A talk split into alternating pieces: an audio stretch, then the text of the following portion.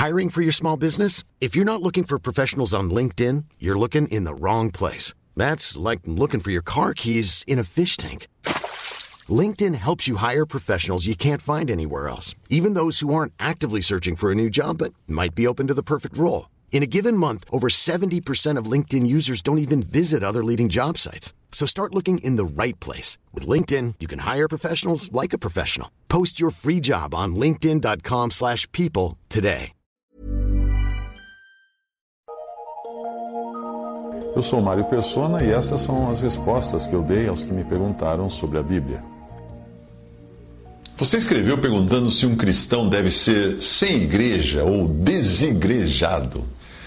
A ideia de um cristão sem igreja ou desigrejado é totalmente absurda e não tem fundamento nas Escrituras. Atos 2, 47 diz que todos os dias acrescentava o Senhor à igreja aqueles que se haviam de salvar. Se o próprio Senhor acrescenta à igreja todos os dias o que se, os que haviam de se salvar, ou como diz outra tradução, os que iam sendo salvos, como é que poderia existir um salvo sem igreja? Ou um salvo desigrejado? Não. A igreja é o corpo de Cristo, ao qual cada salvo é adicionado como membro. E desse corpo ele jamais será subtraído e nem conseguirá, conseguirá desligar-se a si mesmo, pois esse corpo é controlado pela cabeça, que é Cristo. Resumindo, é impossível a qualquer ser humano se tornar membro da igreja, que é o corpo de Cristo, por decisão sua. E é impossível também que ele se desligue, ou seja, desligado desse corpo de Cristo, que é a igreja. E quando cristãos estão congregados sobre o fundamento bíblico do um só corpo, eles não estão se considerando, ou considerando seu grupo a igreja, mas apenas estão dando um testemunho ou expressão local da igreja. Um exemplo prático e interessante foi o diálogo de um irmão congregado ao nome do Senhor, eh, quando ele se encontrou com outro irmão em Cristo, numa parada de ônibus, num ponto de ônibus, mas era um outro irmão que ele conhecia já, porém que fazia parte de uma denominação. Era um domingo e os dois se encontraram, cada um vindo do seu respectivo local de adoração, e se encontraram no ponto de ônibus. E o primeiro disse o seguinte: esse irmão em comunhão à eh, mesa do Senhor, congregado ao nome do Senhor, disse o seguinte: Ah, eu vi você hoje lá na reunião, quando nós estávamos celebrando a ceia do Senhor. Aí o outro irmão: Impossível, eu nunca fui lá e nunca vou e nunca irei. O primeiro, mas eu vi você lá, você estava lá sim. Você estava no, no pão, eu vi você no pão. 1 Coríntios 10, 16 diz o seguinte: Porventura o cálice de bênção que abençoamos não é a comunhão do sangue de Cristo? O pão que partimos não é porventura a comunhão do corpo de Cristo? Pois nós, embora muitos, somos um só pão, um só corpo, porque todos participamos de um mesmo pão. A grande confusão é que a maioria dos cristãos considera igreja como se fosse uma organização religiosa ou um conjunto de organizações religiosas uh, no mundo todo. Aí é que alguns saem dizendo que os cristãos, alguns cristãos estão desigrejados ou sem igreja porque eles não participam de uma denominação. Eu recebi uma mensagem de uma irmã uh, que criou o, o movimento dos sem igreja, ou seja lá o que isso signifique. Obviamente, as razões para o movimento dessa irmã é a decepção com o sistema tradicional de denominações. Mas o problema é que, para embasar o seu movimento, ela começa a ensinar, ensinar doutrina. E ela própria acaba contrariando o que diz em 1 Timóteo 2,12, que é a proibição da mulher ensinar. Uh, e ela também acaba contrariando que a ceia do Senhor, a que Paulo se refere, ela diz que não é com pão e vinho tangíveis, mas são apenas elementos espirituais. Então ela, começa tentando criar uma coisa, ela estraga a outra. Ou seja, diante da questão de onde iriam participar da ceia os que seguissem o movimento dessa irmã, uh, o movimento do sem igreja, que ela chama, ela resolveu o problema eliminando a própria ceia, porque haveria um problema. Ok, se, se nós não temos, os cristãos não devem ter igreja, não devem estar reunidos, devem ser sem igrejas, desigrejados, como celebrar a ceia? Ah, não, a ceia é, é uma coisa espiritual, é uma coisa etérea, a coisa assim não é uma coisa prática, não é uma coisa real. Ela resolveu o problema da ceia, e, uh, porque ela também acaba achando que igreja ou é uma coisa, uma instituição denominacional, ou então não se pode ter nada no lugar. Pode esperar que essa decepção com a cristandade institucional só levará a mais erros, porque a discussão toda perde de vista o ponto principal. O que está errado não é a maneira apenas como os cristãos estão congregados, organizados em forma de denominações. Não. O que está errado é o fundamento de tudo isso. A grande maioria dos livros e movimentos conclamando as pessoas a saírem das suas denominações e buscarem alternativas no modo de congregar, ela simplesmente se propõe a buscar uma melhoria do sistema, não abandonar de vez os fundamentos do mesmo sistema. E não, não, também não falam nada de voltar aos fundamentos da palavra de Deus, em especial a pedra fundamental, que é Cristo. Um texto muito bom para ler é Hebreus 13. Ali havia todo um sistema de coisas do judaísmo, às quais os, os cristãos hebreus, os hebreus convertidos ao cristianismo, teimavam em permanecer apegados.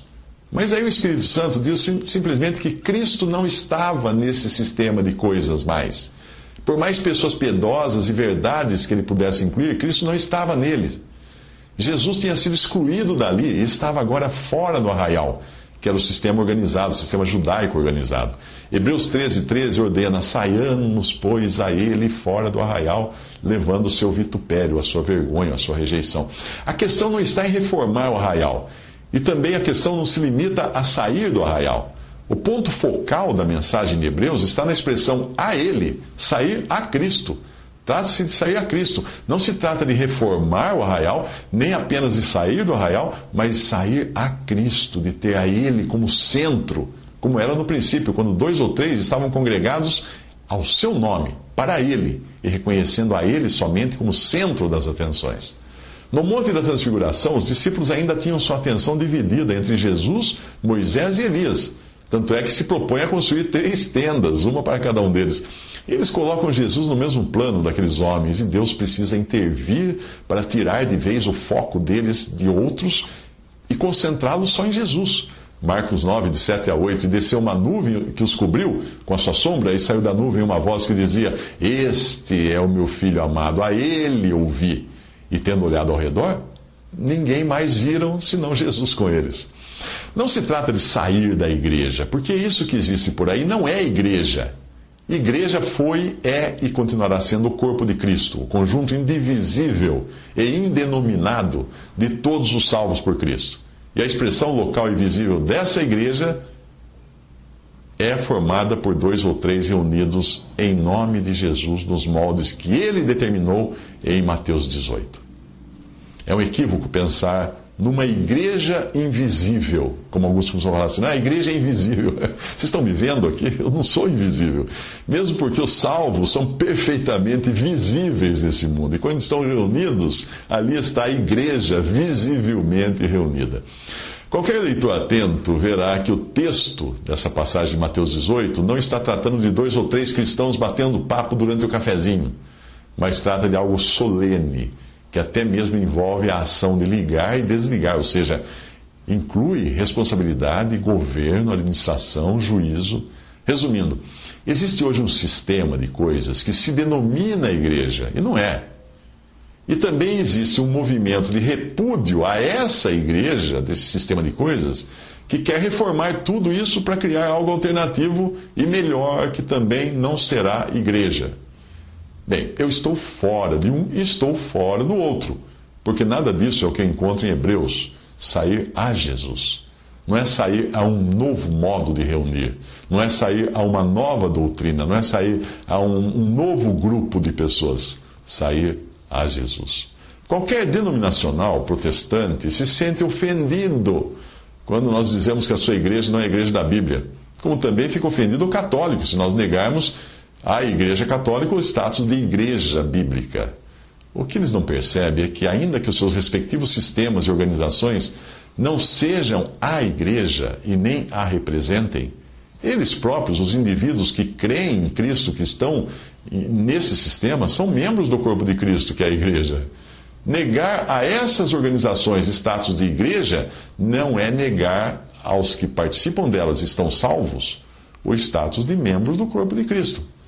Se todas as organizações humanas, chamadas igrejas, desaparecessem nesse exato momento, a igreja continuaria existindo de forma visível no conjunto dos membros do corpo de Cristo e onde dois ou três estivessem congregados em nome de Jesus ou para Jesus. Portanto, de um lado nós temos homens historicamente organizados e de outro nós temos homens tentando se reorganizar. Mas a pergunta é: onde está Jesus para eu sair a Ele? O cristão sincero encontrará a resposta se fizer a pergunta ao próprio Senhor, como os discípulos fizeram, e depois passar a seguir o homem carregando um cântaro de água até o cenáculo mobilado que o Senhor indicou para eles. Eles não perguntaram uh, a si próprios onde eles deviam celebrar a Páscoa e depois a ceia que o Senhor ia instituir. Eles perguntaram ao próprio Senhor. Se você tem dúvidas, pergunte ao Senhor: Senhor, onde estás?